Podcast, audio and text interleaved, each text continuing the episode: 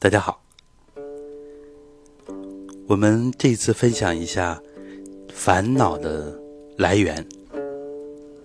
那么找到了烦恼的来源，我们也就知道如何减少烦恼了。昨天呢，一个练功时间不长的工友跟我反馈，他非常的高兴。他说：“老师，现在我看我的爱人。”哎呀，我感觉跟以前对他看法不一样。以前我觉得他抽烟喝酒，啊，他经常在外面。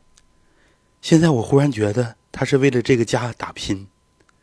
然后以前呢，有的时候烦自己的孩子，现在觉得孩子非常的可爱。实际上，他的爱人和孩子没有变化，变化的是他自己的内心。那么这一下子就把以前很多很多无穷无尽的烦恼都去除掉了，因为他能去除自己的偏执，减少自己的偏执之后，再去看别人，看身边的人，就不会有那么多的烦恼了。那么烦恼的根源，正是因为我们自己内心当中的偏执。这个偏执是我们出生以后慢慢形成的一个衡量事物的模式。这个模式呢，我们称之为参照系，类似于物理学的参照系。这个参照系呢，由于我们遗传、我们后天环境的局限，所以每个人都是偏的，都是偏向某一个面或者某一些方面。但是呢，我们都习惯用自己的偏执去衡量别人，用自己的想法去要求别人。我们很难发现自己的偏执，但是我们骨子里却有这样的能力，就是一眼就看到了别人的偏执。所以，这就是像一般人都是外求啊，都是看到别人的缺点，非常的明显。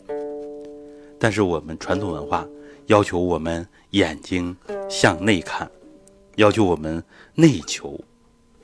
那么这样就把这个问题从根源上解决了。我们以前常说的一句话：放下自己的偏执，理解别人的偏执。如果能做到这一点，那您的烦恼一定会减少很多很多。具体的呢，就是要经常的醒察自己的偏，让自己呢能够客观、全面、公正的看问题。这样很多问题都不是我们以前眼睛里看到的、耳朵里听到的，因为那都是事物的局部信息，而且通过我们偏执的参照系啊，我们脑子里。这个偏的评价标准，又把它局限了，所以我们有无穷无尽的烦恼。别人为什么不听我的？为什么不这样做？为什么不那样做？我们往往要求自己要求的太少了，所以我们传统修身的核心就是要反观自身，就是要优化自己的。参照系，让我们的参照系里边信息更加完整，那么我们看问题就不会像以前那么偏激了。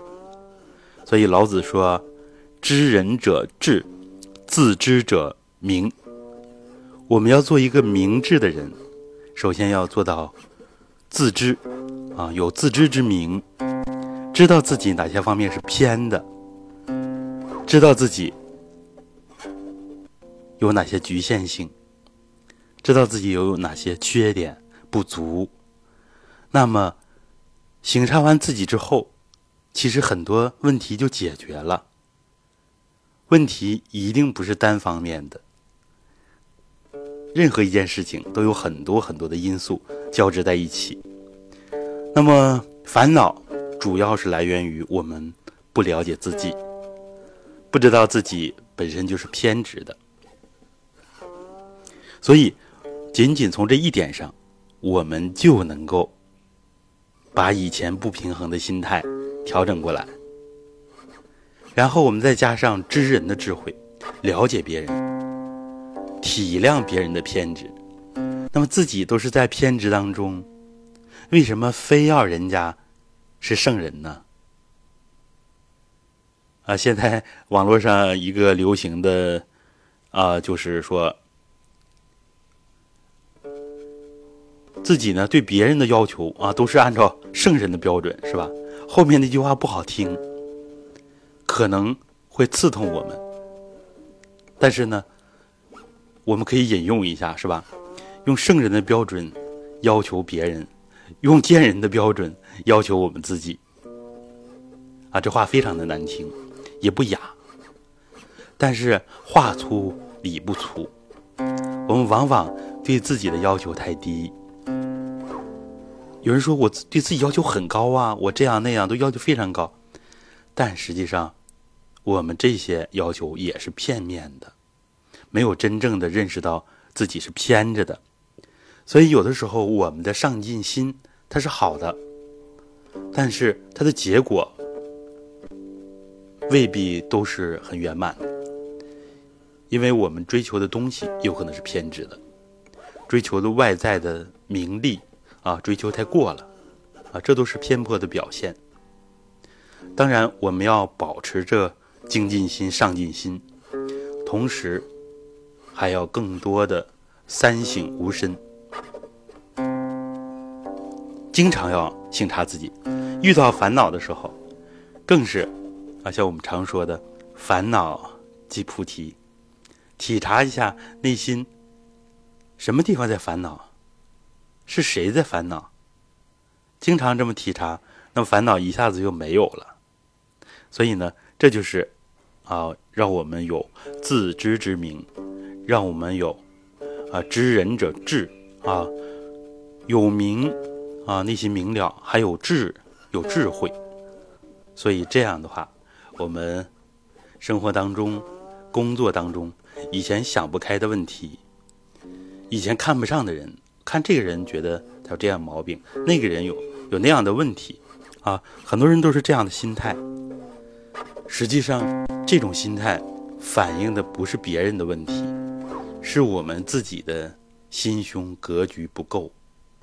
每个人的人格都是值得我们尊敬的，不管是国王还是乞丐，他的人格都是平等的。按照我们传统文化来说，他的心体啊，他的意识都是平等的，每个人都可以成为圣人。每个人都可以顿悟，都可以开悟，所以这更实实在在的说，每个人都是值得我们尊敬的。你知道他什么时候会提升自己呀？未来的某一天，有可能他比我们证悟的还要早。所以不要轻视任何人，即使他现在是偏着的，但是我们应该把主要的矛头、主要的方向。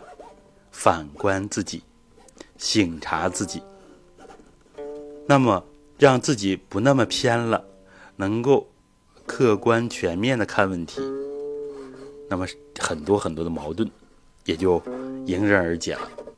家庭呢会变得更和谐，啊，不会再用挑剔的眼光去看待爱人、看待孩子，啊，挑剔老人。